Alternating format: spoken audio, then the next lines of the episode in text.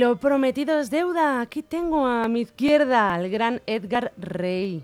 Muchísimas gracias por invitarme. Edgar, muy buenos días. Es una pasada estar aquí. ¿Cómo estás? Muy bien, muy Con- bien, muy contento, bien. has venido muy contento, contento ¿eh? Y mucha energía. Bueno, y como estaban escuchando de hace un ratito sus canciones, sus composiciones, porque tú además compones. Sí, sí, sí. Llevo, bueno, desde los 14, 15 o así, haciendo canciones. Ujú. Y bueno, creciendo poco a poco. Creo que crezco más hacia adentro que hacia afuera, pero, pero bueno, creo que también es lo importante. O sea que Claro que sí. Además te veo con una guitarra y yo sé que tú aprendiste a tocar la guitarra por algo concreto. Sí, a ver, yo he tenido de siempre la suerte de que mis padres han sido muy melómanos Ujú. y, y la suerte de que me han apoyado en todo. Entonces, desde el momento en el que yo dije que quería tocar la guitarra, pues enseguida... O sea, no, no me dijeron que no nunca a nada, Ajá. Así que en parte también se lo debo, se lo debo a ellos. Se lo debes a Así ellos. que, Bueno, sí. tenemos además una sorpresita, pero bueno, ya iremos a- ed- adentrando en ella poco a poco con la entrevista. ¿Cómo fue el hecho de que tuvieras el primer contacto con la música? Porque fue con 10 años. Sí, pues nada, fue a raíz de ver a un chico en el cole que me, que me molaba con el rollete que llevaba y tal, era, era amigo, y de hecho sigo teniendo contacto con él. ¿Cómo se llama? Para Iván, Iván Sevilla. Iván, pues dirígete a Iván porque Iván te va a estar viendo por YouTube. Iván, un abrazo, tío. Dale. Esto empezó por ti. Por tu culpa, Iván, está aquí este pedazo de artista. De hecho, luego estuvimos tocando en bandas juntos y eso fue, fue muy guay esa, esa época. Y nada, pues fue a raíz de un poco por imitación, que creo que al final empezamos todos así. Y, y nada, pues quedé enamorado de, de la música y creo, creo que fue una forma, conseguí una forma de canalizar muchas veces pues algún problema que tenía típico adolescente. Yo creo que lo empecé a canalizar por ahí y creo que así surgió la, la conexión que tengo con, sobre todo con la guitarra. Eso de la canalización a mí me interesa mucho porque creo que tú cuando tenías un momento así un poquito torcido, llegabas, ibas derecho a la habitación. Sí, era, era el chivato para, para mi madre. Sobre todo, por ejemplo, tenía un examen, el típico examen de matemáticas que me salía mal, que a mí se me cruzaron de joven y de más joven, quiero decir. Y nada, pues en cuanto llegaba, saludaba y me metía a la habitación y me ponía a tocar. Entonces ya mi madre abría la puerta y me decía, ¿qué, qué ha pasado? Por ejemplo, ahora mismo estás contento. sí. ¿Cómo transmitirías tú con tu guitarra ese estado de contento? Bueno, pues es una, es una cosa que tengo que trabajar realmente porque casi siempre compongo, toco desde la tristeza. Sí es cierto que tengo... A ver, creo que todo el mundo tiene más facilidad para hacer canciones o para tocar desde, desde la tristeza. quizás es más intensa a veces que la alegría. Eh, y es una cosa que tengo que trabajar porque a veces estoy un poco cansado de hacer canciones tristes.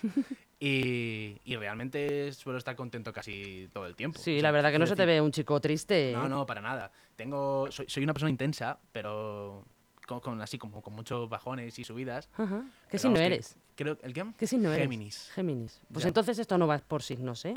esto va en cada uno. Yo de, de- de los- del horóscopo no tengo ni idea. Entonces siempre que me dicen, yo soy tal, digo, ah, te pega. Y Te sie- pega. siempre queda bien. Pues siempre queda bien, sí, la verdad. Es como que, ¿cuánto sé de tu, de tu signo del zodiaco? Pues eso, que, mm, que quizá a veces sí tengo que trabajarme el componer desde otro sentimiento Ujú. Que se me, se me complica, pero bueno, es un reto. O sea, que, que guay, algún día, algún día me saldrá algo, seguro. ¿Qué tipo, qué, qué tipo de estilos es con los que tú más te puedes llegar a identificar? Tus canciones. Yo quizá me da muchísimo por épocas. Quizá ahora mismo lo que más escucho es rock, em, tanto de fuera como de aquí. O sea, que realmente no el idioma no es una cosa así que me que me ponga así como bar- barrera. Eh, pero ahora estoy escuchando mucho pop rock, pues a ver, temas tipo Leiva, em, cosas así como muy actuales, que están gente como Walls, eh, de Llano, son gente que está empezando, bueno, lleva ya un recorrido, pero es bastante contemporáneo y, y están pegando muy fuerte ahora, así que mi, mi corriente es un poco esa. Yo Va creo, por ahora, sí, ahí. Sí, Y alguna de tus canciones, por ejemplo, porque, a ver, ya ha llegado un momento de que, de que toques algo porque la gente que nos está viendo está deseando escucharte en directo porque para eso has venido aquí. ahí estamos. Entonces, de todos esos estilos o, bueno, de, de ese género que tú vas más encaminado, Sí, si queremos escucharte al- algún temita. sí, vale. Venga, pues adelante. Vamos allá.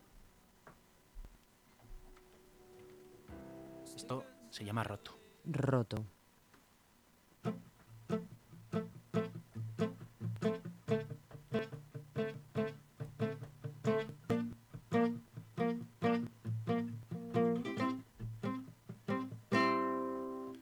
Si en este infierno no hay salida, si el despertar ya mejor del día, si el del espejo me hace daño y me hace daño ver que en el baúl de mis sueños rotos se ha hecho una brecha justo en el fondo.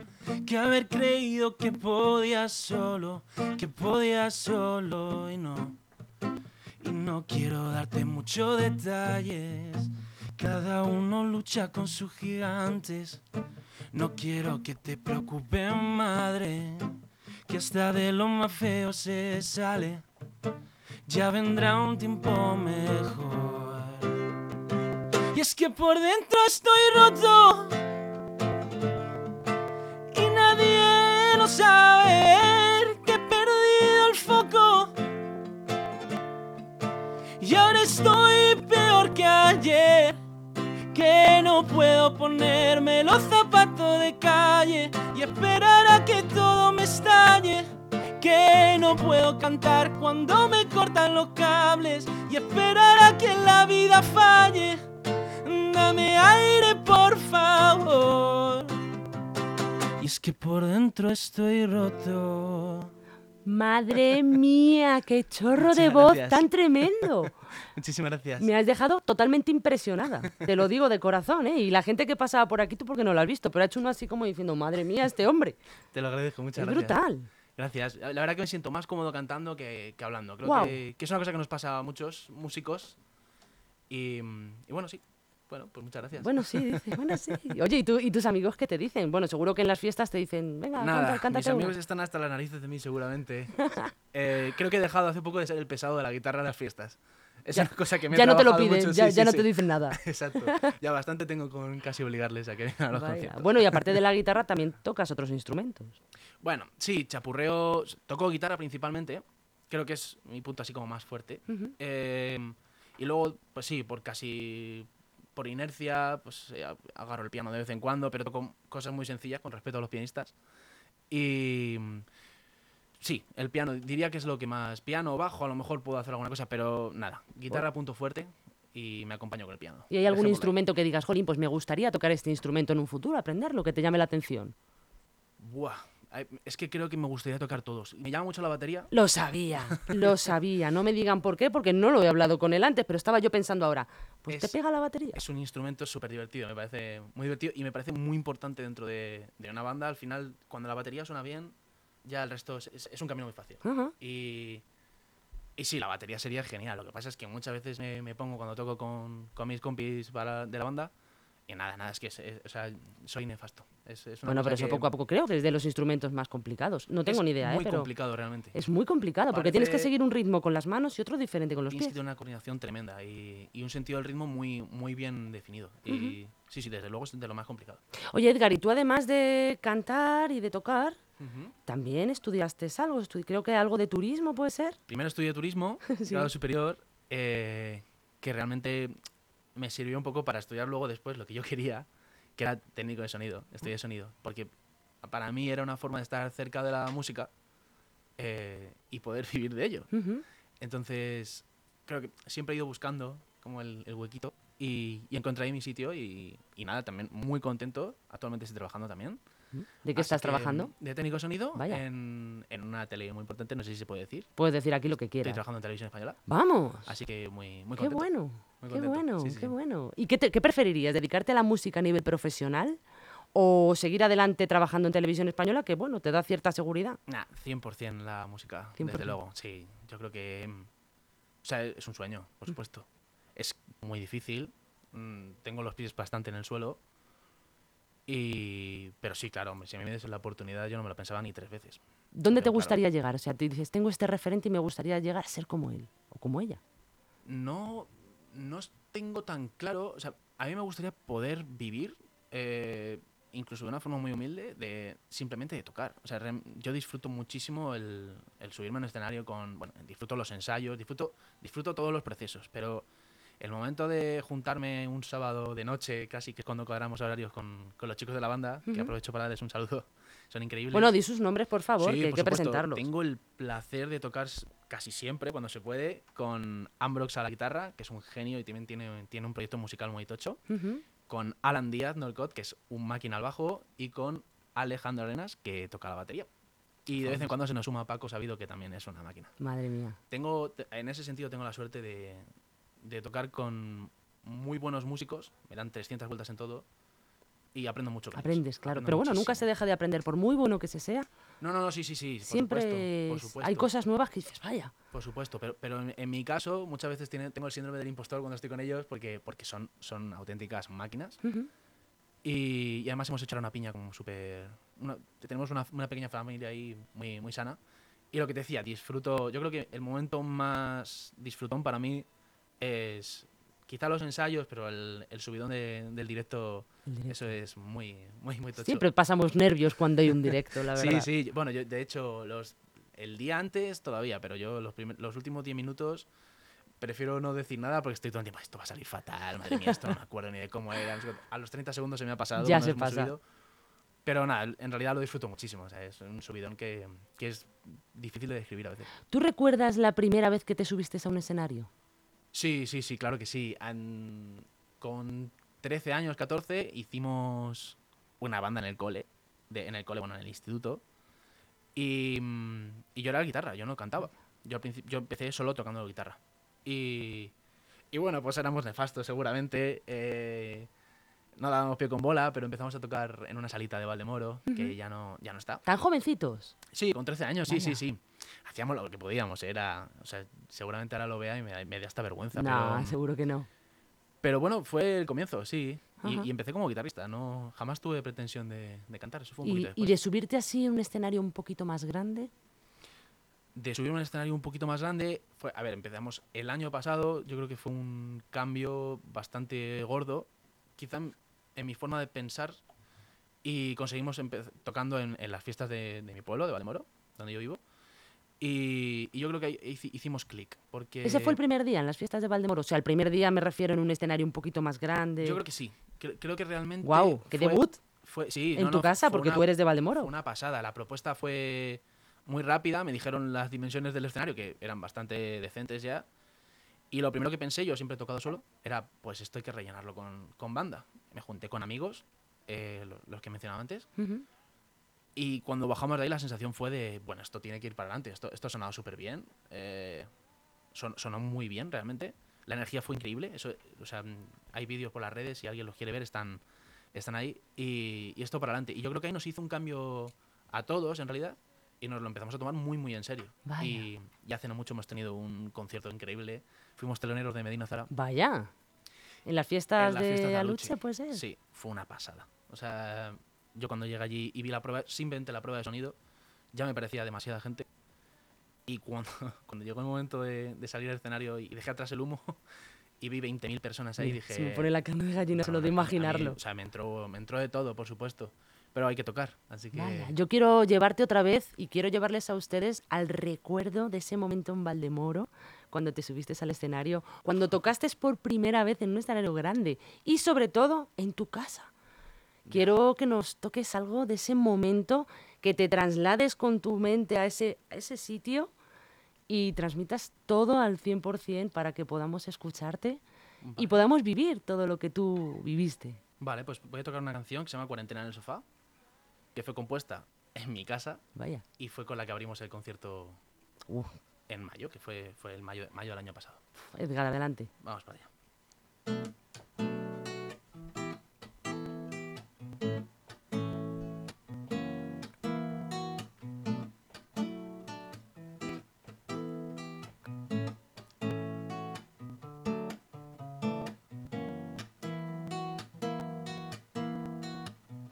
Si mi boca no suena como el mar, cuarentena y nos vamos pa'l sofá y no me luce la pena pa' cantar. Vente aquí a mi verita y nada más. Me está llorando el alma, me cura las heridas sin cerrar y suena mi guitarra cuando no hay cabida de un final. ¿Y a quién le voy a llorar si tú no estás deambulando por las calles? Solo hay paz, te has perdido y no te voy a buscar. Ahora canta mi mañana al despertar. Me pinta una sonrisa en el café, lo que pueda para mantenerme en pie. Si suspira lo en el papel, mis silencios se fundieron con su piel.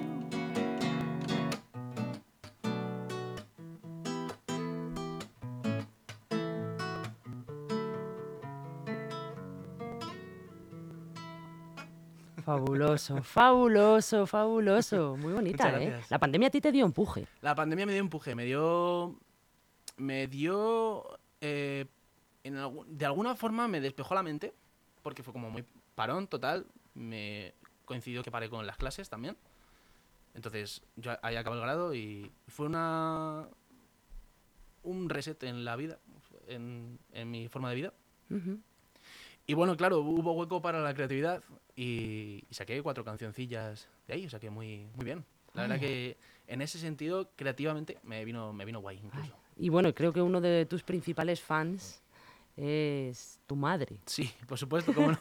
No le queda remedio. Es tu madre. Y ahí voy con la sorpresa que tenemos hoy, porque tenemos a Marga al teléfono, que es la mamá de Edgar y que bueno, que nos quiere también pues decir un poco qué opina, porque yo no me imagino una madre que le dice a su hijo, hijo, que, o sea, mamá, que voy a dejar los estudios, no dejarlos, sino no terminarlos, pero no dedicarme yo por la música. Marga, muy buenos días. Hola, buenos días. ¿Qué tal? ¿Cómo estás? Muy bien, muchas gracias. ¿Qué tal vosotros? Bueno, vaya pedazo de artista tienes en casa, ¿eh? Sí, sí, muchas gracias. ¿Cómo te sientes tú cuando escuchas a tu hijo cantar? Pues a ver, es muy emocionante es muy emocionante y, y ver revolucionar y después que empezó desde crío, claro, y ver evolucionar, ver cómo expresa sus sentimientos, pues la verdad es que es una es, es emocionante, para mí es emocionante y, estoy muy, orgullosa de él, pues sí. Eh, imagino que en el concierto de Valdemoro, a menos que sucediera algo extraordinario, estabais ahí en primera fila. Sí, sí, no procuramos no faltar. Eh, creo que ha faltado alguna sala que, bueno, pues ha ido un poco más en plan amigos y tal pero yo creo que no me he perdido nada y no me voy a perder nunca nada. Y cuando viste a tu hijo de repente aparecer, como él dice, entre el humo del escenario, el pobre ahí. Bueno, pues, pues nervios, porque al final hay que salga todo bien, que, mm, que, pues eso, al final te pones en su piel y ves lo importante que es para él y sufres con él y lo disfrutas con él. Vaya. Maravilloso. Y Marga, cuéntame, ¿cuál es la canción que a ti más te gusta de todas? a mí todas, cuarentena en el sofá me encanta. Bueno, yo es que no sabría decirte eh, una, porque sé que todas tienen detrás un, un porqué, un por qué les ha sentido así, qué, qué momento está. Entonces como que lo, lo vivo más, más profundamente todo. Y Edgar... yo sé que todas las canciones son importantes y, y tienen un trasfondo. ¿Y Edgar cómo era de chiquitito? ¿Cantaba mucho?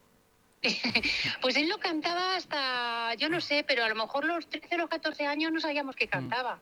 Pues su profesor de guitarra que nos, nos dijo, tiene una voz muy bonita el, el, niño. Y entonces él como que fue perdiendo ahí el miedo, empezó a aprender y, y empezó a cantar, pero al principio lo suyo era la guitarra. Era lo que le gustaba.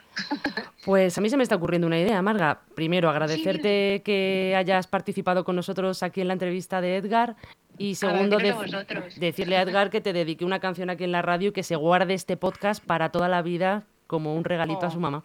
Ay, muchísimas gracias. ¿Te apetece, Edgar? Sí, vamos, mami. Gracias, cariño, te amo. a por ello. Gracias, Marga. un besito. Gracias a vosotros. Bueno, pues voy a aprovechar eh, para tocar un tema que va a salir dentro de poquito. Lo hemos tocado en directo, pero casi sin anunciarlo para ver cómo funcionaba. Y y bueno, se llama Ahora yo, sale dentro de poquito.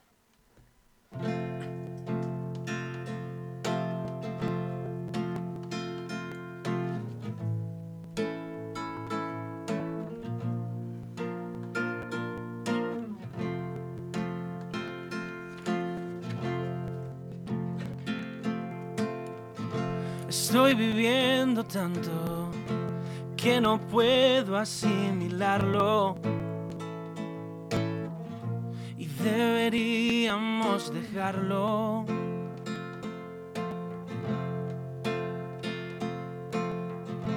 Voy volando alto y ya no veo los tejados.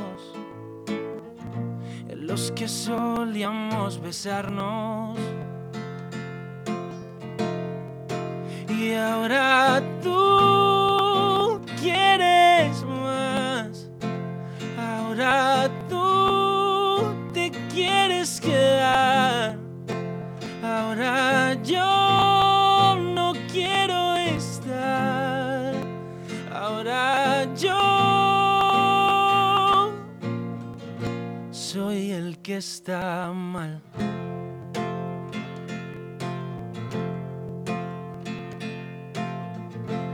Ya no hay coordenadas, estoy jugando el arada.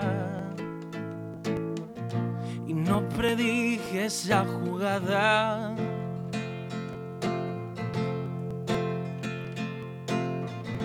Ya no soy el mismo y me han sacado de portada.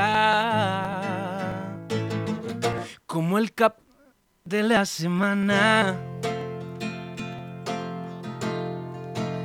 Ahora tú quieres más. Ahora tú te quieres quedar. Ahora yo no quiero estar. Ahora yo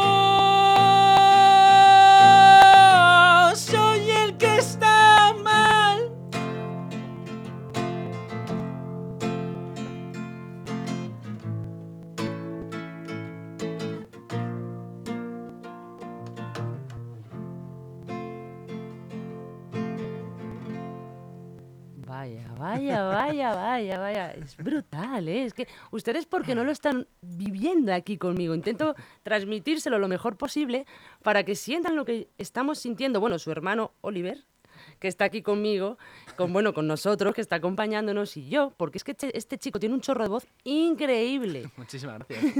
bueno, no sé si preguntarte por qué viene el tema de esta letra de canción. Bueno, sí, eh, realmente eh, está hecha un poco con el sentimiento de no saber si estás... Me están sucediendo cosas muy rápido, quizás. Este año, sobre todo, ha sido un poco como muy loco. He cambiado de trabajos, he conseguido un trabajo que me gusta muchísimo también. Los conciertos, todo esto me lo estoy tomando como muy en serio. em, están ocurriendo muchas cosas. Y a veces es la sensación de no tener muy claro si eres tú el que va muy rápido o al revés. Es todo alrededor lo que está pasando muy rápido y tú estás totalmente estático. Y, y bueno, en algunos momentos así como de mucha tensión, no haberte portado bien con personas a las que quieres. Y principalmente el tema nos iba a llamar Ahora Yo, que es como va a llamarse. Eh, no sé si se puede decir una pequeña palabrota aquí, ¿se podría? Mientras que no sea muy fuerte. Nada, es... Que nos Iba a llamarlo el capullo de la semana. Pues eso no es una palabrota. Ya, ya lo sé, pero... a quien le bueno, gane no a- sabemos palabrotas mucho más fuertes. Aquí en Leganés habláis fuerte, es verdad. bueno, vale, pero no nos quedamos cortos. No, no, no, tampoco. Y, mm, y bueno, al final no lo llamé así un poco por, por miedo a que mm, la palabrota no quedase bien y tal. Pero bueno, es eso es como cuando te comportas como un capullo por, por X razón. En este caso es porque a veces todo me pilla muy de supetón y yo soy muy de agobiarme. Y bueno, pues de ahí viene un poco de, de haberte sentido un poco mal con, con la gente a la que quieres. ¿Sabes? Sí. De ahí. Pues utilizamos la plataforma de la radio para dar traducción a la letra de la canción, por si alguien mm, se da por aludido y no había entendido de qué iba el tema. Creo, creo que todo el mundo en algún punto de su vida se siente un poco sobrepasado con, con, con todo. Totalmente. al final lo que me pasa a mí le pasa a todo el mundo. Y, y creo que eso es guay, hablar de lo, de lo cotidiano y, Sí. Y de lo que te sale hacia adentro y que otra persona se puede identificar con ello. es, es- yo creo que es lo más guay que, se puede, que puede pasar. Es lo más humilde, Sí. el reconocer las cosas. No, no, no, sí, sí, al final ser honesto contigo mismo y con, Claro. y con el mundo Claro. viene bien. nos viene Edgar, bien. te quiero preguntar una cosa, porque estoy Sí. aquí observando y tienes, bueno, la guitarra, por cierto, es uno de los instrumentos para los músicos que la tocan más, pues, que más cariño tienen. Es como muchos le ponen nombre de mujer o, o de hombre, porque para ellos es su artículo, vamos, mm, fundamental en su vida. Y tú tienes una pegatina en el mástil de la guitarra. Sí. ¿Qué significa esa pegatina? Nada, esta pegatina en realidad Bueno, descríbemela bien, porque no la veo bien desde aquí, que yo ya Eh, bueno, edad- realmente es una cabeza con una careta. Y bueno, eh, realmente la puse. Si te soy sincero, no, no, no tiene. O sea, es casi estética. No. No, no la puse pensando en, en nada. Lo que sí, hablando de lo de la, de la guitarra, sí te puedo contar que eh, es una cosa que me planteé durante mucho tiempo, el ponerle nombres a mis instrumentos o no. Eh, al final me dio un poco como de, mm, como de recelo, ¿no? No, no, porque siento que al final el instrumento es como una extensión de mí. O sea, yo, yo lo siento así. Como lo, es una forma de canalizar, es como un instrumento que utilizo. Bueno, de hecho es un instrumento. Pero no, no, no lo siento algo que no sea ya mío, de mí.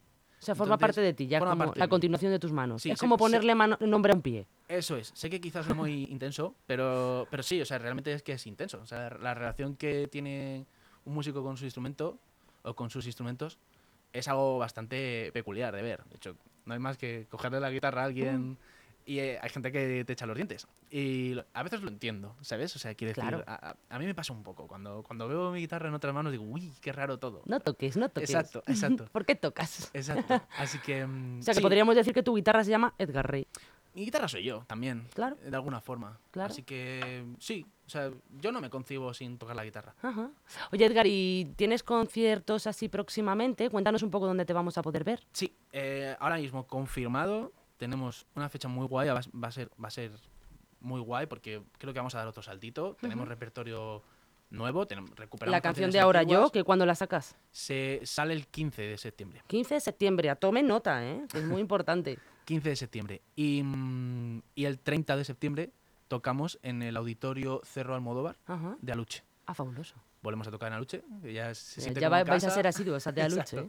En otro sitio muy chulo. La verdad que vi- visualmente la- las fotos que he estado viendo, porque no he ido en persona todavía, es una pasada. O sea que, que es una oportunidad increíble. Fabuloso. Oye, y en redes sociales, porque antes me has comentado que tenías cositas subidas para poder verlas, Sí. ¿dónde las pueden ver? Bueno, en Instagram ahora mismo en Edgar Ray Music, todo junto. Y, y ahora estoy empezando con TikTok. Vaya. eh, igual, con el mismo nombre. O sea que, que buscando una cosa encuentran todo. Pues nada, Edgar, que un auténtico placer haber estado contigo, Muchísimas gracias por traerme. haber compartido un ratito con tu mamá, haber estado también con tu hermano, que también es un chaval súper majete Sí. que le ha acompañado. Si me permites agradecer un segundo. Por supuesto. Lo primero, también agradecer a mi hermano que ha venido, se, ha currado, siempre está ayudándome con las fotos, los vídeos. Al final, todo lo que está por detrás Ujú. lo, suele, lo suele grabar él. Y también agradecer a Juan, que es el Sí, que al final Juan. nos ha, nos ha hecho intermediario, intermediario. Y bueno, le debía un yo creo, un poco darle las gracias. Es un crack, Juan. Sí, la verdad sí. que desde aquí le mandamos un saludo Le porque a nosotros nos ayuda también muchísimo. Le conozco desde hace muy poquito, y pero aún así está apostado muy fuerte con, Ajá. con lo mío. Así que Por ti. No me extraña, ¿eh? No me gracias. extraña. Gracias. Muy bien, Juan. Pues Edgar, un placer estar contigo. Gracias de corazón, de verdad. Gracias. Esta va a ser tu casa siempre, cuando seas más famoso de lo que ya eres. Bueno, sí. Espero verte por aquí y que te entreviste yo. Perfecto. Eso está... Y de verdad que muchísimas gracias. Todo, todo, todo, todo un placer. Muchísimas gracias. Gracias. Tierra, Marte, algo